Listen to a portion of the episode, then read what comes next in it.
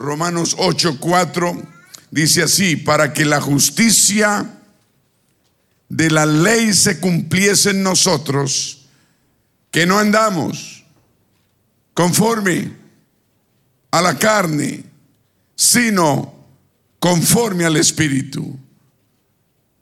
Léalo, léalo de, desde que no. Uno, dos, tres.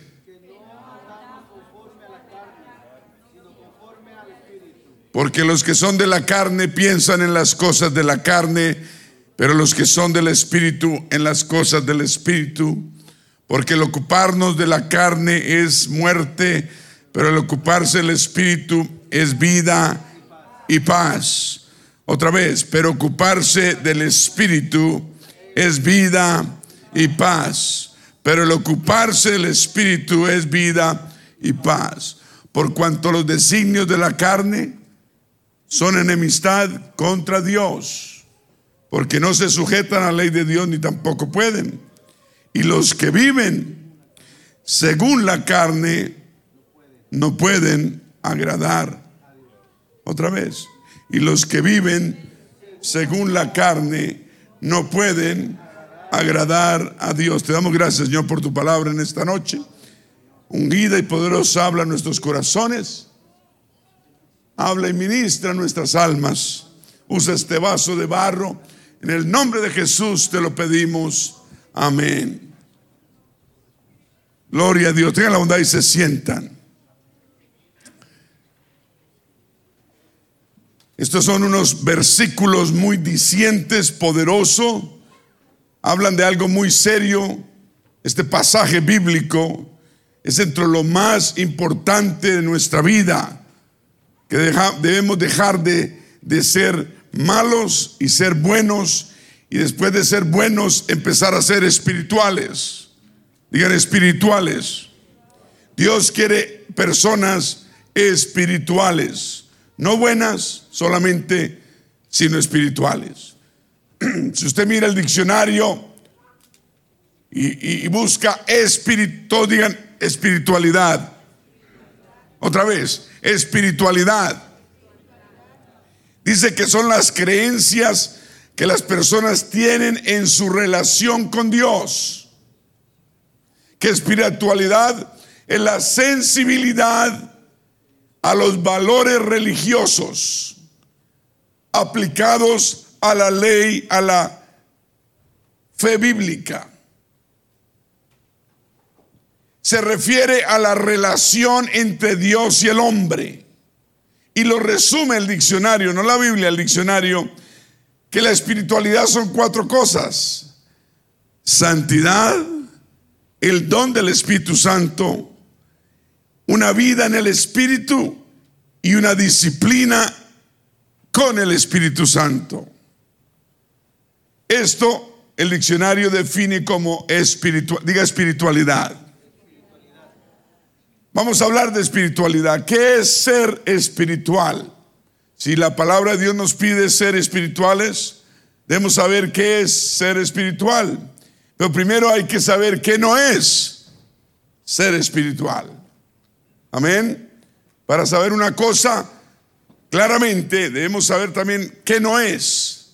Y luego saber qué es esa cosa. Y uno entiende más la situación. Espiritualidad no es asistir a la iglesia. Eso no es espiritualidad. Uno puede venir a la iglesia todos los días, día y noche. Usted puede venir a la iglesia siempre y no ser espiritual. Amén.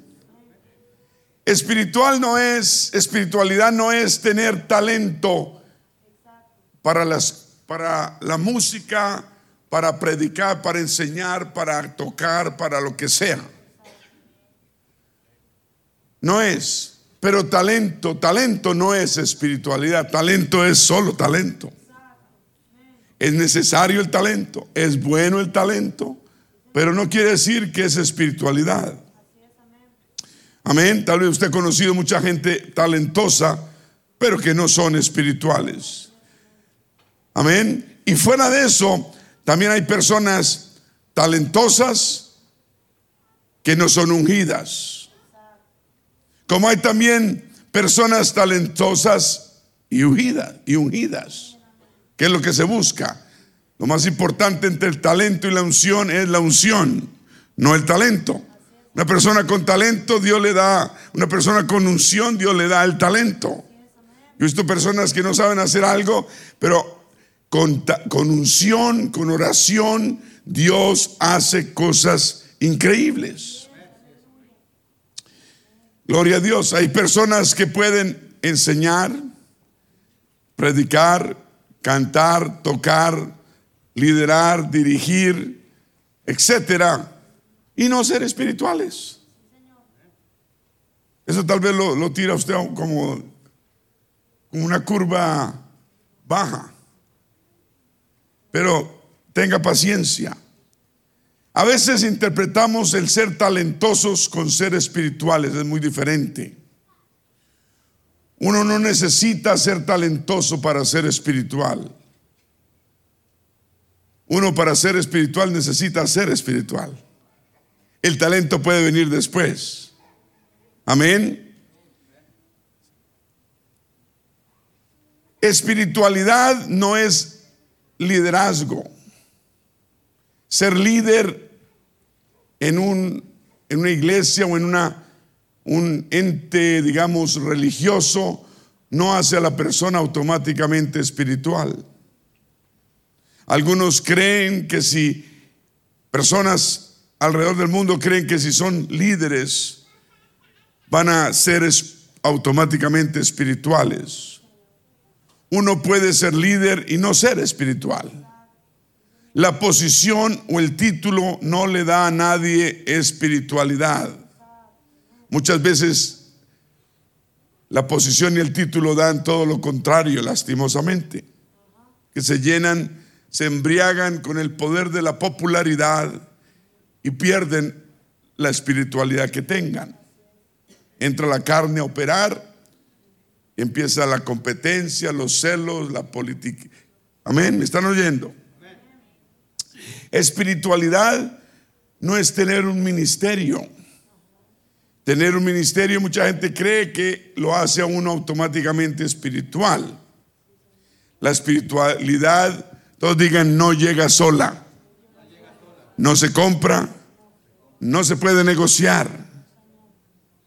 Espiritualidad no es estándares de conducta ni reglas de conducta que uno aplique a su propia vida. Usted puede llevar largas reglas de conducta en su, en su vida y no ser espiritual. Espiritualidad no es estar envuelto en miles de cosas en la iglesia o participar de ellas. Es necesario, es bueno, pero no quiere decir que hay espiritualidad. Y voy más hondo todavía. Espiritualidad no, no es tener dones del Espíritu Santo. Uno puede ser usado en los dones y muchas veces le falta espiritualidad. Amén. Es algo que no podemos entender, pero lo vemos en la palabra de Dios. ser espiritual tampoco es ser fiel en sus finanzas. Hay mucha gente que no es espiritual, es fiel en sus finanzas a Dios y Dios los bendice materialmente. No quiere decir que son espirituales. Si entienden el concepto bíblico de la mayordomía y la obedecen, Dios promete bendecir a todo aquel que obedece. Debemos ser buenos administradores de nuestro dinero, el dinero que Dios provee y pone en nuestras manos cada día o semana. Amén. Y tampoco quiere decir que, la persona es espiritual. A veces tenemos el concepto errado de lo que realmente es espiritualidad. Debemos entender y saber exactamente lo que es ser qué? Espirituales. y entenderlo bien, lo que es y lo que no es. Que entendamos las cosas más profundamente y debemos ser personas que hemos hecho, que hemos hecho que compromisos, digan serios, con Dios y los cumplimos. Servir a Dios debe ser gratificante para cada uno de nosotros. Debemos ser personas que no estamos de paso, personas que estamos para echar raíces y para crecer y ser bendecidos y ser bendición. Debemos ser personas que amamos las cosas espirituales, que amamos servir a Dios, que amamos servir a los demás. Personas que buscamos lo espiritual, que queremos verdaderamente ir al cielo. Pero ninguno de todas estas cosas que hemos nombrado lo hacen a uno o determinan o lo hacen a uno espiritual. Mateo 16, 23. Estaba el Señor con Pedro el apóstol. Y dice que entonces Pedro el apóstol, tomando a la parte, comenzó a reconvenirle al Señor, diciendo, Señor, ten compasión de ti. En ninguna manera esto te acontezca, porque él estaba hablando de que iba a entregar su vida en la cruz del Calvario. Pero el Señor dice que volviéndose le dijo a Pedro, quítate delante de mí, Satanás. Me eres tropiezo, porque no pones la mira en las cosas de Dios, sino en las cosas de los, sino en las de los hombres. Una de las cosas que nos hacen espirituales es poner la mira en, en las cosas de Dios. Entonces Jesús dijo a sus discípulos, eso le dijo a Pedro y dijo a sus discípulos, si alguno quiere venir en pos de mí, niéguese a sí mismo, tome su cruz y sígame. Porque todo el que quiera salvar su vida, la perderá. Y todo el que pierda su vida por causa de mí, la hallará. Porque ¿qué aprovechará el hombre si ganare todo el mundo y perdiere su alma? ¿O qué recompensa dará el hombre por su alma? Porque el Hijo del Hombre vendrá en la gloria de, su Padre con sus ángeles y entonces pagará cada uno conforme a sus obras. De cierto os digo que hay algunos de que, de que están acá que no gustarán la muerte hasta que hayan visto al Hijo del Hombre viniendo en su reino. ¿Qué es espiritualidad genuina? Bueno, vamos a hablar algo de esto en estos minutos. Número uno es tener continuamente una conexión espiritual con Dios. Ya hablamos de lo que no es espiritualidad, Vamos a hablar ahorita un poco de lo que sí es espiritualidad. Todos digan conexión espiritual con Dios.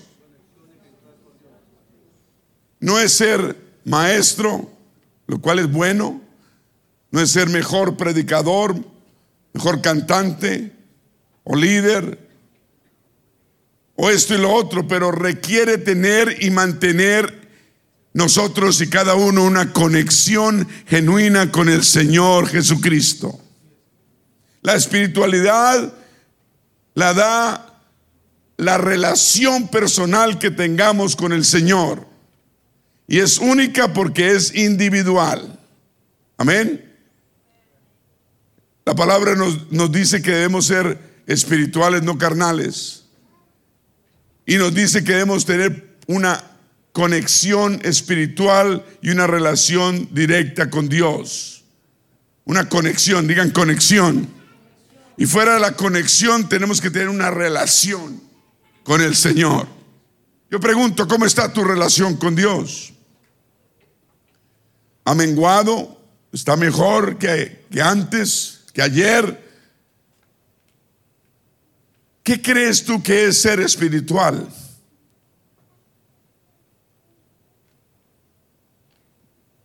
Pero sí tenemos que tener primero que una conexión y luego una relación con Dios.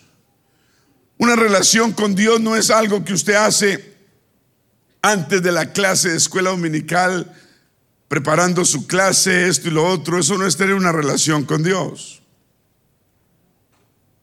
O cuando a usted le toca ser ujier y usted se pone la mejor corbata. Eso no le da espiritualidad. O venir a hacerlo, lo cual es importante hacerlo. Y todo esto es parte de ser hijos de Dios o lo que usted hace para practicar la música, cantar, tocar, eso no lo vuelve a uno espiritual. Es la relación directa, personal con Dios y la conexión con Él. ¿Me está escuchando? Otras palabras, espiritualidad es una relación con Dios siete días a la semana. Usted está conectado con el Señor. Usted está pensando en las cosas de Dios.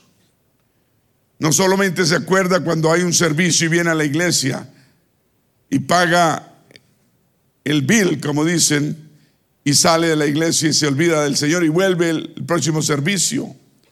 Pero debe ser 24 horas al día. No estoy diciendo que debe estar hincado orando, pero usted debe tener una relación con el Señor. Uno no para la espiritualidad y luego la recoge y se la pone como quien se pone un saco o coge una cartera. La espiritualidad debe ser continua y constante. ¿Me está entendiendo? Eso es parte de la espiritualidad. Es una relación continua y constante con Dios, con el Señor. Digan íntima. que uno es sensiblemente, suficientemente sensible y que uno tiene celo por las cosas de Dios. Yo pregunto, ¿qué tanto celo tenemos por las cosas de Dios? No podemos perder el celo por las cosas de Dios. Nunca. El celo es parte de la espiritualidad. Ahora, el que menos piensa uno que es espiritual es espiritual. ¿Ok? Porque espiritualidad es conexión, espiritualidad es relación, espiritualidad es fe, es dependencia de Dios. A veces creemos que entre más independientes seamos, más, espiritual, más espirituales nos volvemos.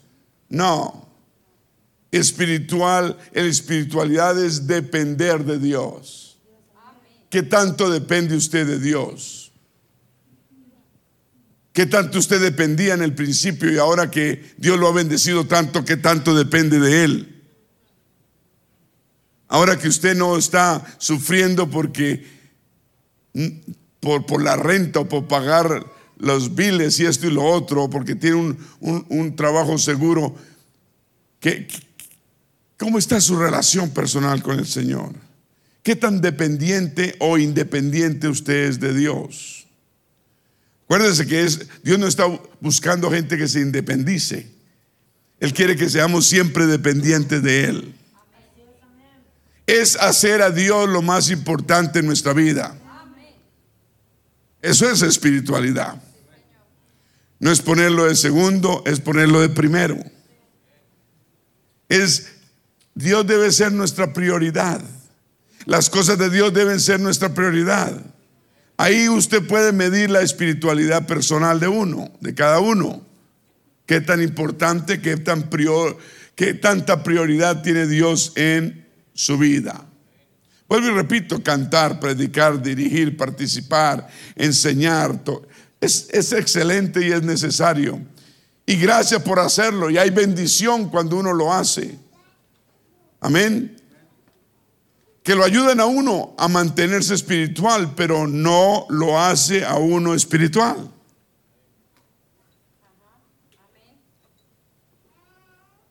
Amén. Uno puede hacer todas estas cosas en la carne. Tenemos que cuidarnos de volvernos profesionales en lo que hacemos. y perder la espiritualidad y nuestra relación personal con el Señor. Amén. Puede ser un hombre que predica y habla, que tiene, tiene un, un gran don de la oratoria y que los aplausos en vez de recibirlos el Señor, Él se los tome. Inmediatamente la espiritualidad se le pierde y se le va al suelo, ¿cierto? Porque empieza a recoger la gloria para sí mismo, no la gloria para Dios. Amén. Un error que un cantante o un músico eh, que caiga en ese, en ese error de recibir que yo soy bueno, que yo soy lo mejor. Uno pierde la espiritualidad. ¿Está escuchando? Esto lo digo para que mantengamos siempre una perspectiva correcta, ¿cierto? De lo que es ser espiritual y lo que no es. Hacer estas cosas no son el termómetro de quién es uno para Dios. Uno puede hacer algunas cosas o muchas cosas y al mismo tiempo no ser espiritual. Amén. Y en particular, no hay nada que yo haga ni haya hecho en estos 35 años de servir a Dios que me hagan espiritual. Yo tengo que tener una relación personal con Dios continua y diaria. Yo tengo que tener una conexión con Dios constante, genuina y honesta. Todos digan constante, genuina y honesta. Genuina es que nace de uno y es totalmente honesta. Es necesario tener esa conexión con Dios constante, genuina y honesta. ¿Por qué? Porque nuestra conexión con Dios, nuestra relación con Dios es mucho más importante que nuestra conexión con todas las demás. Amén.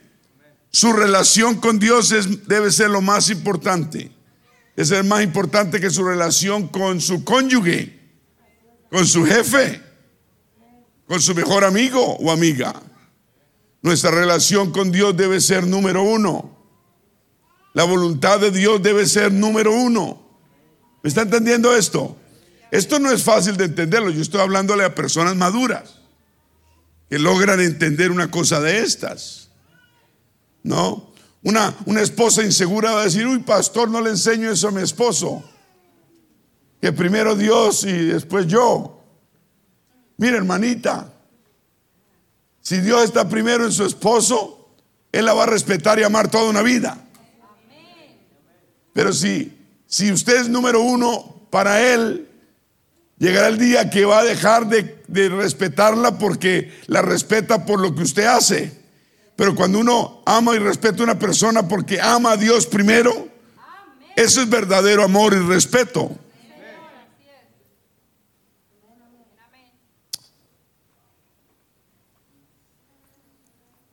Entonces debemos tener una relación continua y personal con Dios. Tenemos que tenerla constante, genuina y honesta.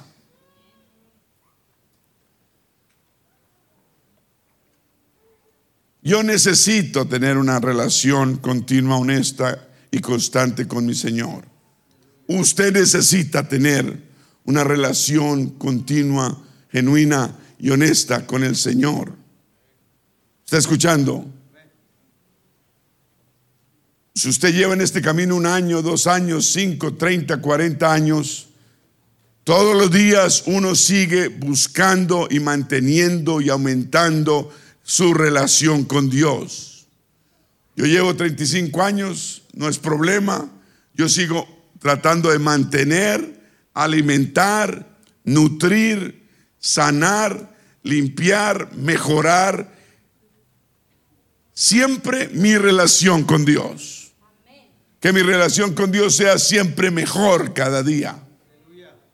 Uno no se gradúa sino hasta que el Señor venga del cielo y viene pronto. Las señales alrededor del mundo están. Lea la palabra de Dios, las señales están. El Señor viene pronto por su iglesia. Ese día va a ser el grado y la graduación. Mientras tanto, usted y yo necesitamos todos los días mantener nuestra relación con Él, alimentar nuestra relación con Él, nutrir nuestra relación con Él, sanear nuestra relación con Él, limpiarla y mejorarla cada día.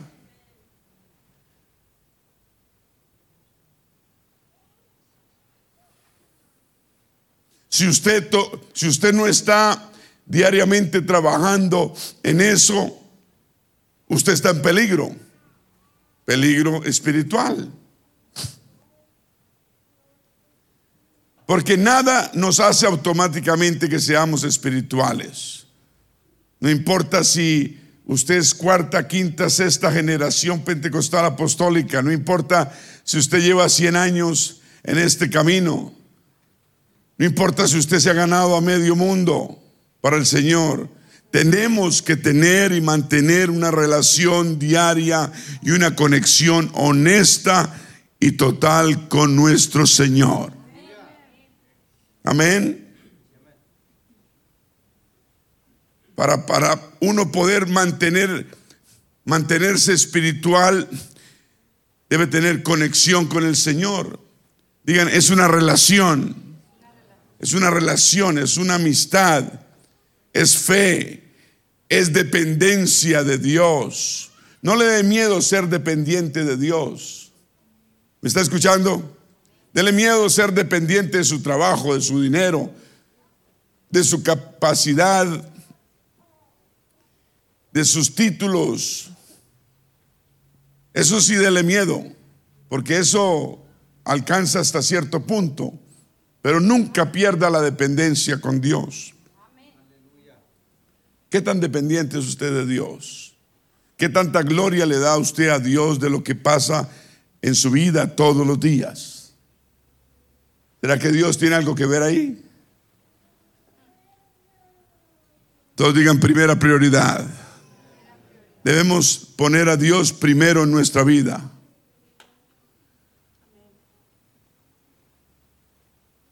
Uno debe adaptarse y aprender a aplicar en su vida y adherir todos estos valores bíblicos y obedecerlos. Eso es parte de la espiritualidad.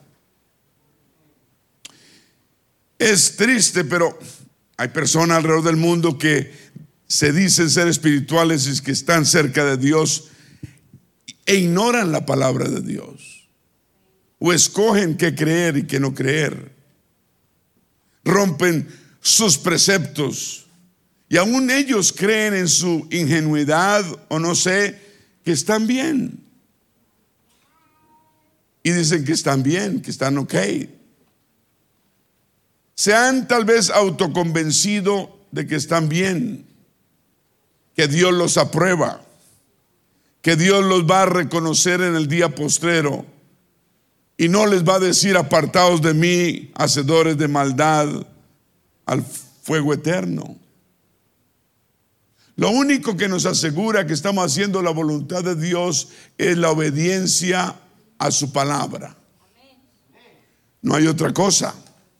No son los años que llevemos en este camino. Porque para el Señor, igual el que empezó ayer o, el que empezó hace 40 años, para Él es igual. Somos sus hijos. Debemos tener un deseo interno, digan interno, un deseo honesto de obedecer y agradar a Dios.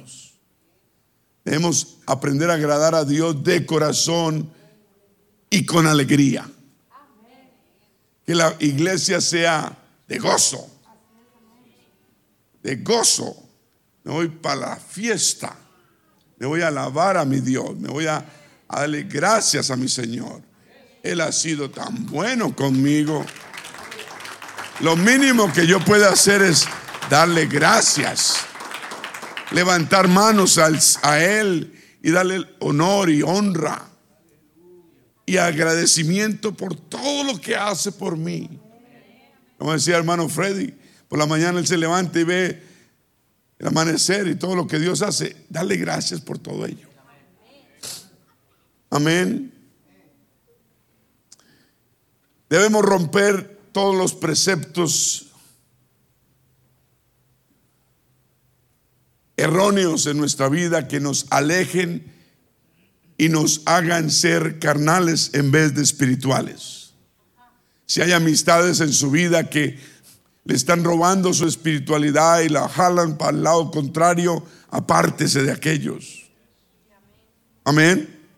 Apártese de personas que en vez de ser espirituales son carnales.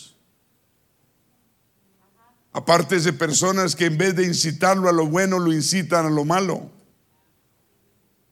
Bíblicamente es prohibido, ¿o no? Debemos ser espirituales, debemos rodearnos de personas que quieren lo mismo. No podemos estar hablando, andando y comulgando, por decir algo, con personas carnales y no afectarnos. Nos afecta el tener comunión con gente que está en la carne continuamente. ¿Me están oyendo? En nosotros debe haber un deseo interno un deseo honesto de obedecer y de agradar a Dios. Vuelvo y repito. Si usted no lo tiene, ese, ese debe ser su oración, Señor. Yo quiero ese deseo interno y deseo honesto de querer obedecerte, Señor. Mi carne es débil, mi espíritu ansía tener una relación personal contigo. Qué oración tan buena. Esa oración la debe hacer usted, la debo hacer yo todos los días. Señor, nunca pierda, que pierda, nunca pierda yo ese deseo interno y honesto de obedecerte, de hacer tus mandatos con alegría y agradarte siempre en todo lo que haga. Lo mejor que uno puede hacer es complacer a Dios. ¿Está escuchando? Eso trae gozo, trae paz trae sanidad en el alma. Uno no puede servir a dos señores, dice la Biblia. Usted no puede estar tratando de servir a las personas y servir a Dios. O ama uno o ama al otro, o ama uno y aborrece al otro, o ama este y aborrece al otro. No podemos servir a dos señores. Ahora, si usted no cree que, que tiene ese deseo interno y honesto, pídale al Señor que usted quiere hacer su voluntad, pero que hay algo en usted que se opone, hay algo que no lo deja, que hay algo que no le quiere permitir eso. El Señor conoce, cuando usted le entrega una situación de esa al Señor, el Señor obra en la vida de la persona. Hay fuerzas espirituales de maldad en las regiones celestes. Hay gobernadores de las tinieblas que luchan en contra de los hijos de Dios. Satanás no quiere que nadie se convierta al Señor. Y si tiende a convertirse va a luchar para que no se lo roben. Entonces hay una fuerza grande. Amén, para romper todas esas raíces, cadenas que podamos tener y darle nuestra vida completa al Señor. Pero tiene que ser voluntario. Usted tiene que desear. Amén. Todos traemos cosas del pasado que hay que romper. Ahora, Dios no obliga a nadie, tiene que ser voluntario. La persona tiene que decir de corazón, Señor, líbrame de esta cadena. Como el apóstol Pablo decía, Señor, líbrame de estas cadenas. Cadenas espirituales que todavía me atan. Usted siente que hay algo que lo atrae, que lo lleva, que lo jala a lo que usted no quiere hacer. Pídele al Señor que rompa esas cadenas en su vida. ¿Me está escuchando? Pídale al Señor, porque es usted el que le da permiso al Señor de hacerlo. No diga, oh, si tú quieres. No, Él quiere. Él quiere que usted sea libre y libre de verdad. Él quiere romper toda cadena que nos ate. Dele el permiso. Usted cuando le da el permiso al Señor, usted le está diciendo que no al enemigo. Y usted puede romper cualquier cadena que lo ate hoy. ¿Cuál cadena? No importa, la que sea. Esa ser la actitud de un hijo de Dios. mantenerse libre, este esclavo del pecado, se libera del pecado por el poder de Dios, la fe en Dios, la obediencia a su palabra y mantenerse libre. El enemigo va a tratar de siempre encadenarnos, pero usted es el único que puede darle permiso. ¿Aló? La Dios, Dios no obliga la voluntad de la persona. Y la voluntad de la persona le da permiso a que Dios obre de una manera poderosa y milagrosa en la vida de uno. Tal vez Dios no, no, no, no ha obrado en su vida porque usted no ha tenido el coraje o la sabiduría o el conocimiento de darle permiso a Dios, permiso. Parece algo increíble, pero es, usted está abriendo la puerta. La Biblia dice que el Señor está al otro lado de la puerta y Él toca. Y Él espera a ver si usted abre la puerta. Cuando usted abre esa puerta, el Señor entra, dice, y cena con usted y usted con Él. Uno abre la puerta al Señor voluntariamente. ¿Hay alguna cadena que te ata? ¿Hay algo que tú sientes, una fuerza que sientes que y no te explicas por qué haces ciertas cosas? Puede haber algo espiritual ahí detrás. No podemos negar que el enemigo es sagaz. Pero debemos por eso decir, Señor, si hay alguna cadena en mi vida que me está atando, Señor, yo quiero que la desates en el nombre de Jesús. Que desates y rompas toda cadena que me esté atando espiritualmente. Señor, yo quiero ser una persona, un hijo espiritual. Yo quiero que toda carnalidad salga de mi vida. Señor, Señor, quiero ser más espiritual. Esa debe ser la oración de todos nosotros. Querer ser, ser más que. Él quiere que nosotros lo complazcamos y seamos obedientes. Es su deseo. Cuando usted le da el permiso de Él obrar, Él obra gratamente porque Él es nuestro Padre que murió por nosotros en la cruz del Calvario. Amén. ¿Cuántos dicen gloria a Dios? Usted no sabe ayunar, ayune. Orar, ore. Alabar, son, son armas que Dios le ha dado a una persona, cualquiera. Ayuno, oración y alabanza. Dígalo, ayuno, oración y alabanza. Alabanza, oración, ayuno. No necesita usted tener nada, sino solamente querer.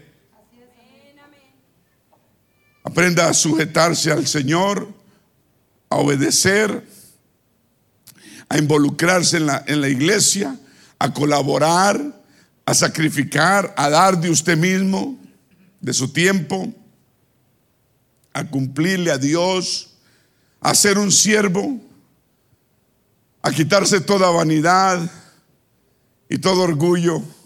Es una cadena que todos traemos. Amén. A veces tenemos que decir, Señor, quítame este orgullo. Primero tenemos que entender que somos orgullosos. Señor, quítame este orgullo, quiero, este orgullo me está dañando. Dame más humildad o autosuficiencia o pereza espiritual. Todo esto lo podemos orar. Pedir, pedir que el Señor saque esta pereza espiritual. ¿Me está escuchando? Decidia que tengamos para poder servir al Señor con agrado. Digan todos con gozo. Digan todos con alegría. Debemos hacerlo con alegría. Amén. Un aplauso al Señor.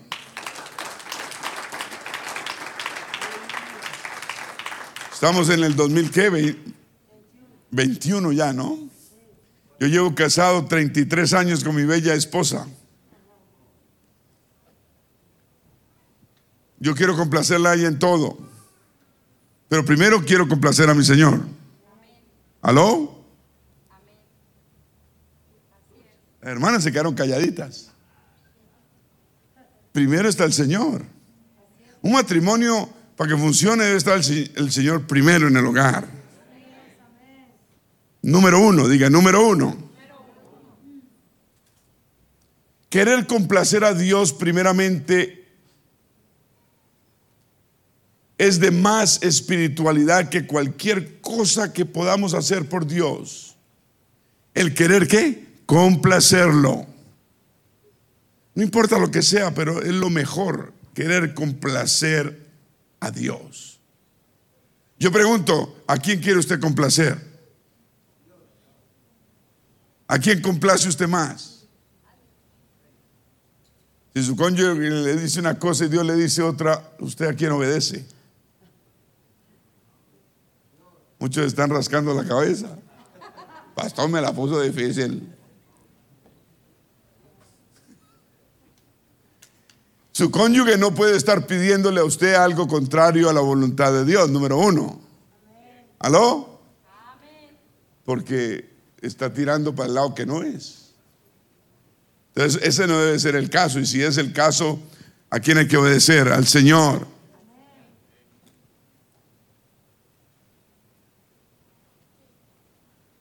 ¿Cuántos dicen amén?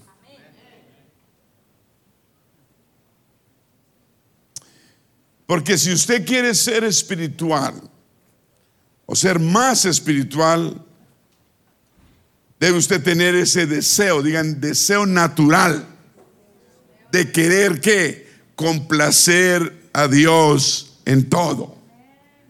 Es que lo primero, y hablábamos la vez pasada, que lo, lo, más importante de la mayordomía es que entregarse uno mismo primeramente. Cuando uno se entrega de alma, cuerpo y de espíritu al Señor, todo le viene fácil. Es la falta de entrega la que le hace difícil las cosas. ¿Cuántos dicen gloria a Dios? Debemos siempre tener la actitud correcta en todo lo que hagamos.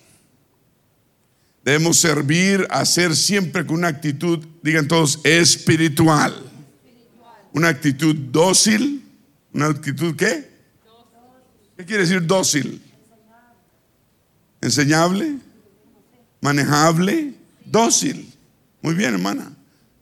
Una persona dócil es la opuesta a una persona difícil. ¿Cierto? Digan dócil. Hacer las cosas, iba a decir dócilmente, humildemente de corazón porque es para el Señor. Debemos llegar al punto de complacer a Dios como lo más importante en nuestra vida. El primer mandamiento es cuál? Amar a Dios sobre todas las cosas. Otra vez. Amar a Dios sobre ¿Sí entendió eso? Ese es el primero, no el segundo ni el tercero, es el primero. Amar a Dios sobre todas las cosas. Cuando uno hace eso, dice, dice, el Señor, promete que todo nos vendrá por añadidura. Pero cogemos a pedir ciertas situaciones y cosas y no nos llegan y nos olvidamos de poner a Dios primero y amarlo sobre todas las cosas. La clave es poner a Dios primero y amarlo y complacerlo en todo. Un aplauso al que vive.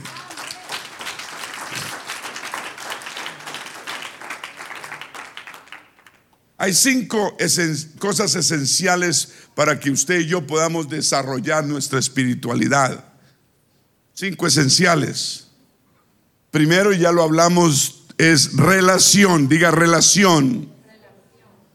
Y ya, ya lo vimos y lo quiero recalcar. Espiritualidad se construye primeramente con una relación personal con el Señor, muy cercana. Tener la relación correcta y por la causa correcta y por el motivo correcto. Él murió en la cruz por nosotros. Y nosotros queremos ir al cielo. Y, y Dios se merece que seamos sus hijos. ¿Cuántos dicen gloria a Dios? Aleluya. Nuestra relación con Dios tumba todo. Todo lo que hagamos, nuestras relaciones primero. Tumba todo talento que tengamos. que traigamos o que usemos.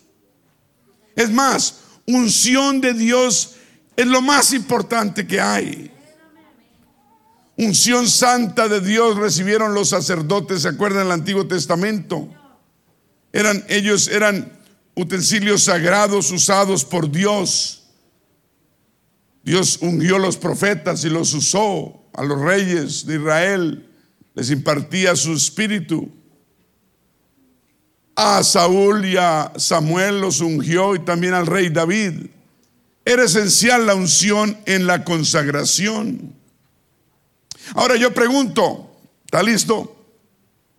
Si tienes que escoger entre ser ungido como el rey David y tener una relación con Dios, ¿cuál escogerías?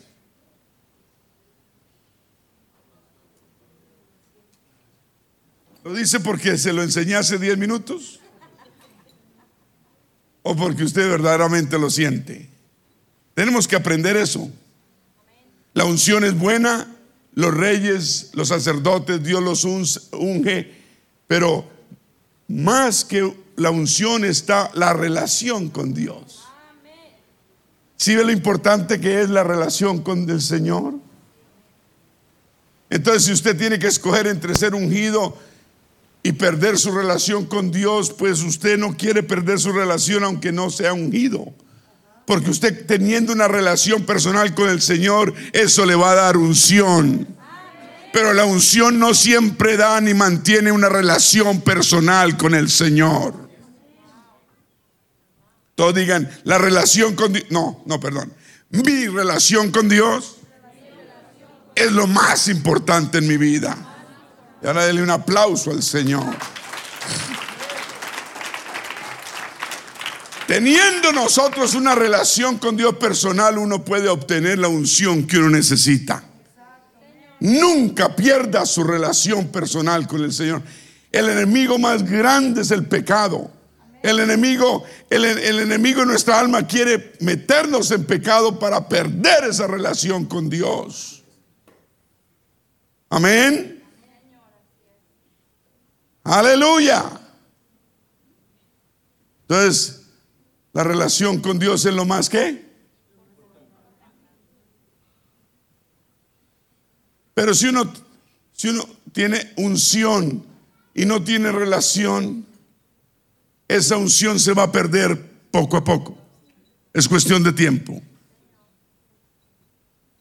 En otras palabras, nuestra relación con Dios debe tumbar todo ejercicio religioso que hagamos para Dios en la iglesia o lo que sea. Todo esfuerzo, todo sacrificio. Debemos hacer todo eso a través de nuestra relación personal con Dios. Si usted canta, si usted toca, si usted está, eh, es, maestro de escuela dominical, si usted da estudios bíblicos, si usted hace, si usted predica, enseña, lo que sea, usted tiene que ser eso todo basado en su relación personal con el Señor.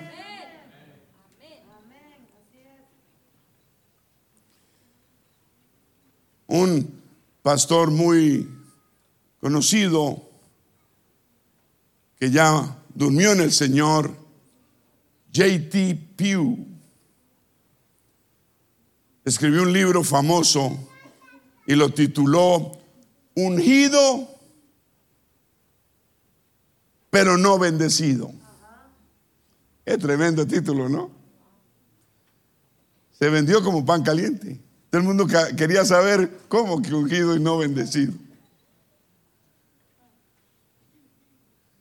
Una persona puede ser ungida pero no tener una relación con Dios genuina. La relación genuina con Dios empieza con una entrega de corazón y una obediencia. Y tener celo por las cosas de Dios, respeto por las cosas de Dios, amor por las cosas de Dios.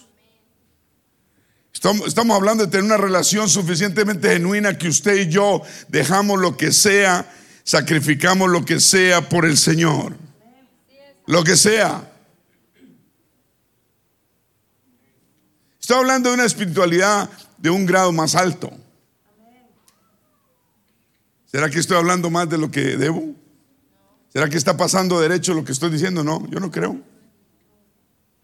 No aquí, en esta iglesia.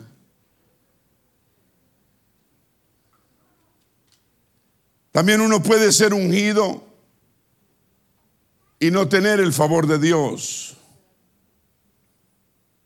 Increíble, ¿no? En la Biblia había hombres ungidos que perdieron el favor de Dios. Usted puede ser ungido porque eso es lo que usted busca. Pero usted no tener el favor y la gracia de Dios. Digan relación personal con Dios. Tumba toda unción, toda posición que podamos tener, título, toda habilidad, todo logro, todo talento, toda operación de dones espirituales. Nada que usted y yo podamos hacer es más importante que nuestra relación personal con Dios.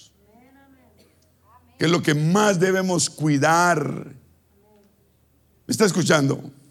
Es lo más sagrado y lo más delicado que hay entre Dios y el hombre.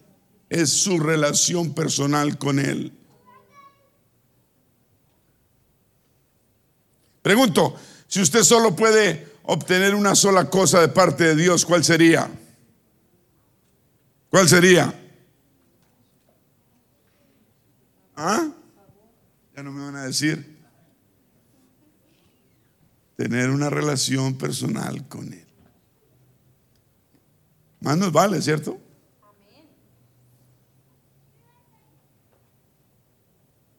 Estamos hablando de una relación honesta y real que lo mueva a uno a cambiar todo lo que uno debe cambiar. Cuando uno tiene una, ha entregado su corazón, su vida, su mente, su alma al Señor, su espíritu, no hay nada que el Señor le pida en su palabra que uno no quiera dejar. Cuando uno no se ha entregado totalmente al Señor, le va a costar todo y va a doler. Pero lo primero es entregarnos totalmente al Señor. ¿Cuántos dicen amén? Eso lo mueve uno a, cambiar, a cambiar lo que haya que cambiar, quitar lo que haya que quitar, poner lo que haya que poner. Lo, lo promueve a uno a hacer cosas por el Señor. Y el Señor le da a uno la capacidad y la fuerza para lograrlo. Pablo el apóstol sufrió por causa del Evangelio, por muchas cosas, por todo lo habido y por haber. Pablo, un hombre, usted sabe que él no era Pablo, siempre él fue Saulo de la ciudad de Tarso, lo llamaban Saulo de Tarso, enemigo de los del nombre del Señor Jesucristo. Perseguía a la iglesia, los metía a la cárcel, tenía gran poder y perseguía a los del nombre del Señor Jesús. Y camino a Damasco, usted ya sabe lo que pasó, el Señor se lo encontró y cayó al piso. Y se le reveló que, que al que él perseguía era el Señor Jesús. Él lo hacía todo en nombre de Jehová, pero el Señor se le reveló a Saulo y le dijo, yo soy Jehová. Cuando Saulo cayó al piso, le dijo, ¿quién eres Jehová? Y él le dijo, yo soy Jesús a quien tú persigues. Qué tremenda revelación, ¿no? Y ya viejo, Saulo se, bueno, se convirtió ahí y luego se convirtió en el apóstol Pablo y Dios lo usó grandemente.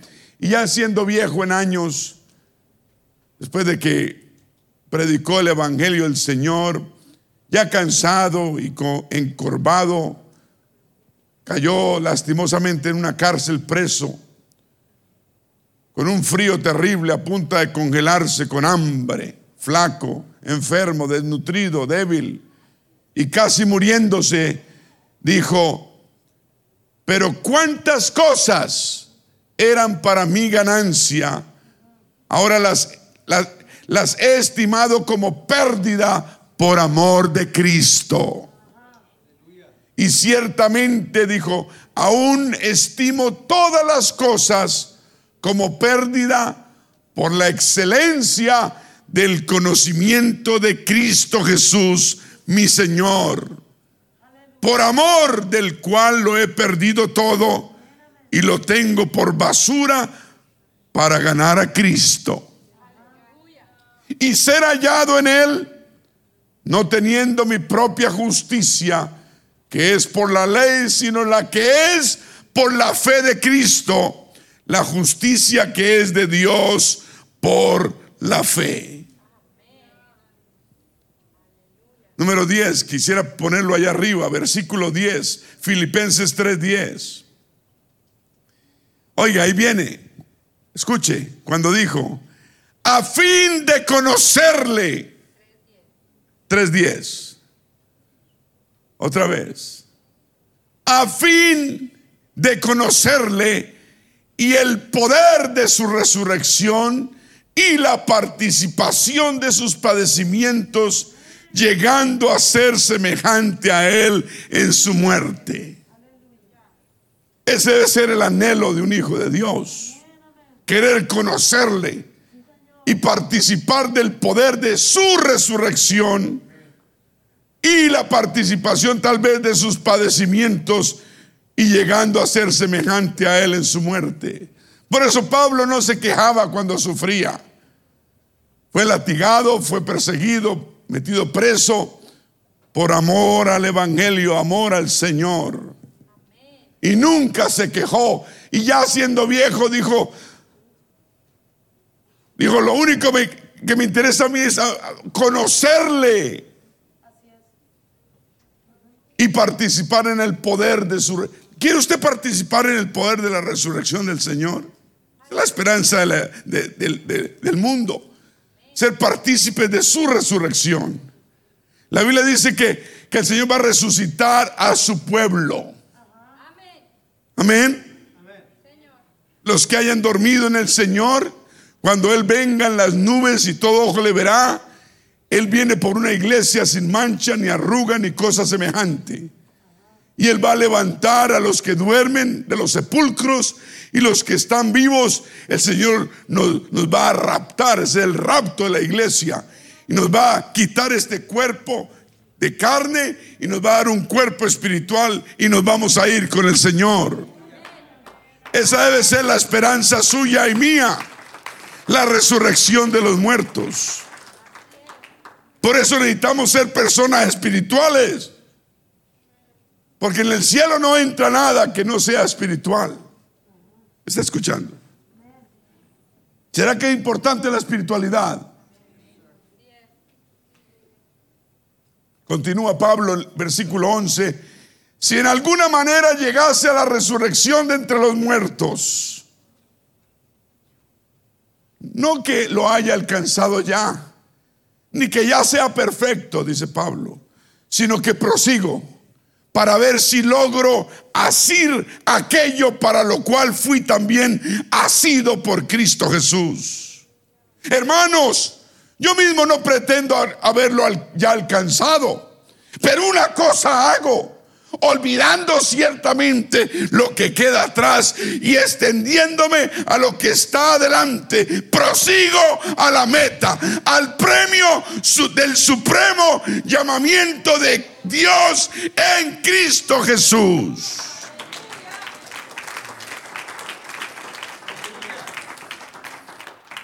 Ese debe ser nuestra esperanza.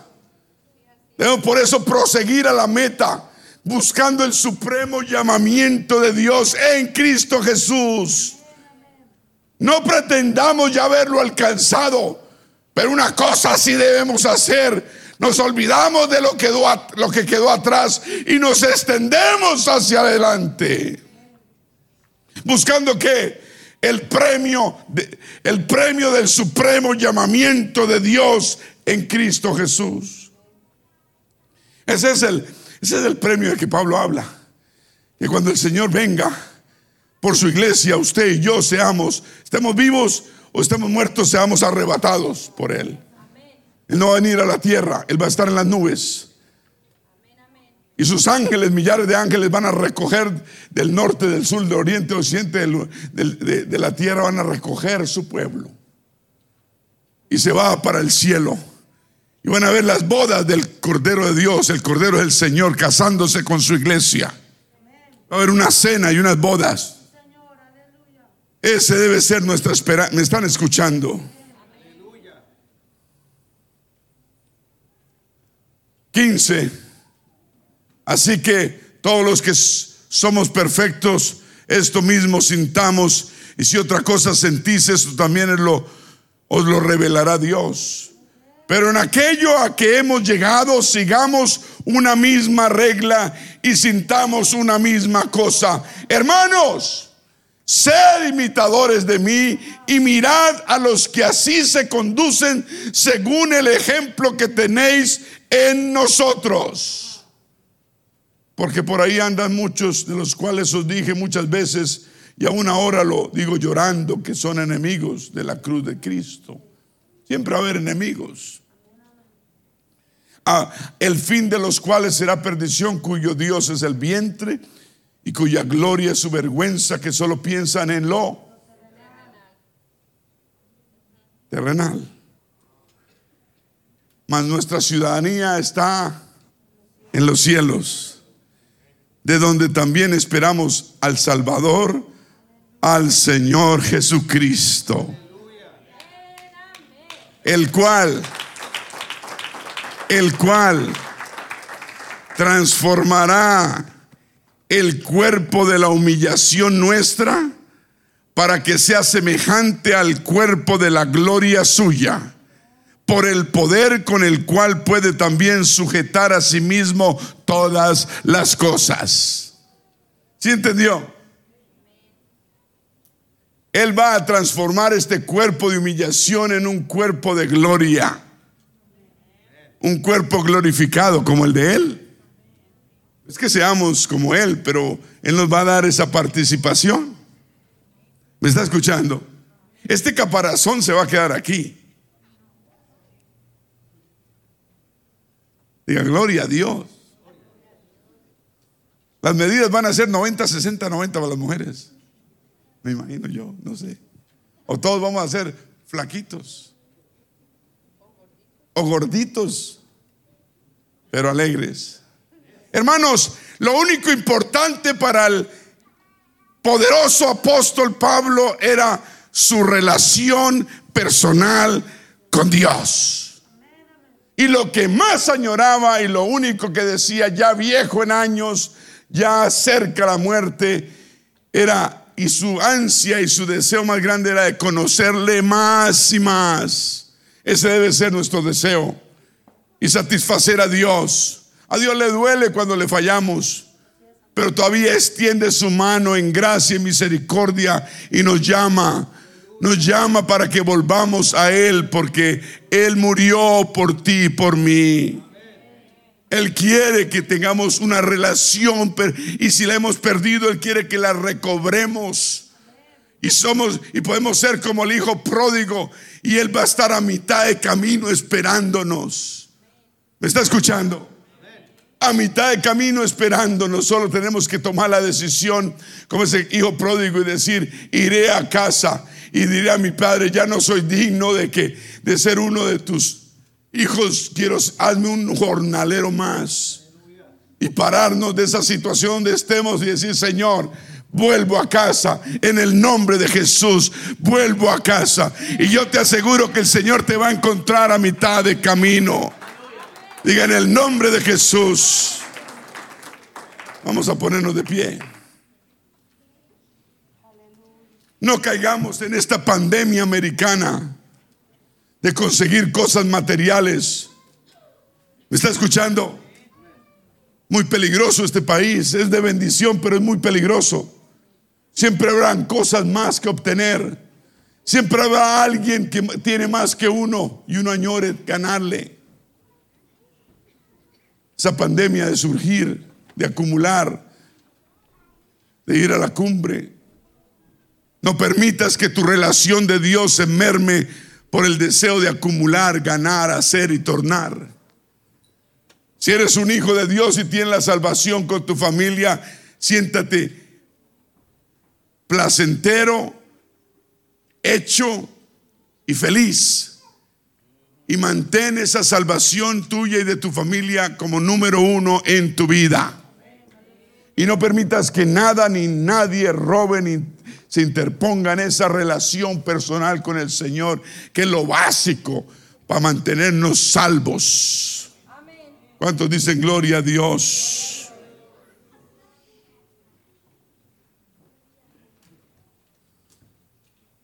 Aleluya. Amado Dios, vamos a levantar las manos al cielo. Cerremos nuestros ojos. Yo quiero, Señor, mejorar mi relación contigo. Yo quiero establecerla aún más, fortalecerla más. Tal vez llevo sirviéndote unos años ya y mi vida se ha acostumbrado a ciertas cosas. Pero yo necesito fomentar, alimentar, cuidar más esta relación personal contigo.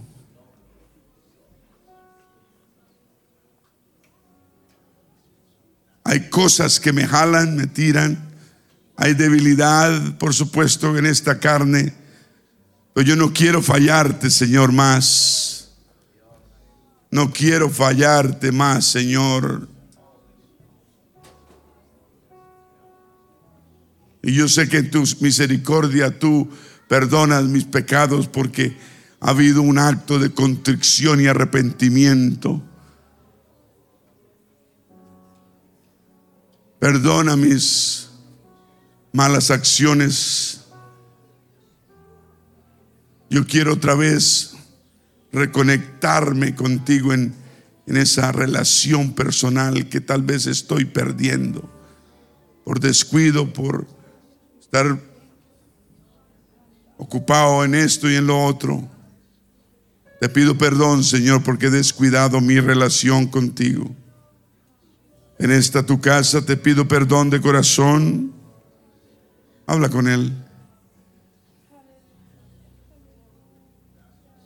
No te he puesto primero ni segundo, muchas veces te pongo de último. Y me arrepiento de eso.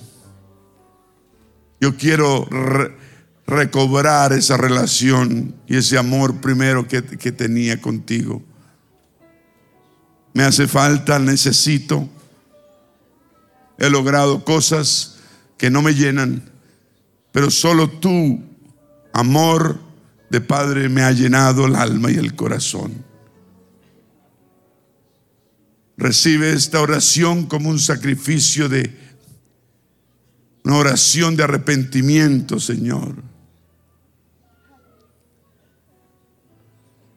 Me hace falta tu relación, tu, tu presencia. Añoro volver a ese primer amor que antes disfrutaba.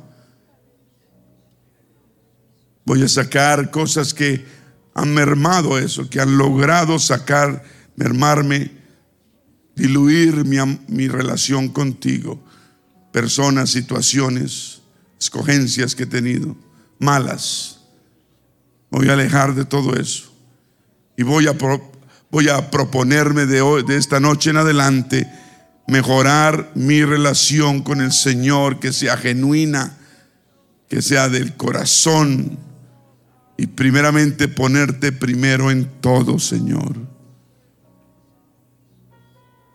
Si yo hago eso, todo va a estar bien.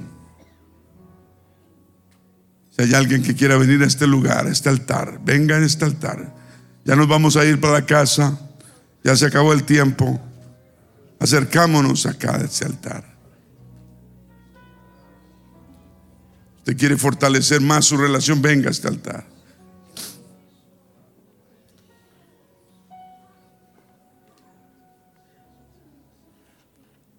Y sandara boyandara. Y la andara No permitamos que las cosas materiales o físicas o emocionales nos sigan robando esa relación con Dios. Vamos a servir a Dios, vamos a seguir sirviéndolo como nunca, con alegría y devoción, pero no permitamos que esas cosas trunquen más nuestra relación personal con Él. El altar sigue abierto. Tú quieres venir. ¿Qué te detiene para no venir a este altar? Y decir, Señor, aquí estoy. Rededico mi vida a ti, ahora mismo. Aquí estoy, Señor. Hay alguien más. Acérquese al altar. Venga de corazón. Haga ese acto de fe, ese paso adelante.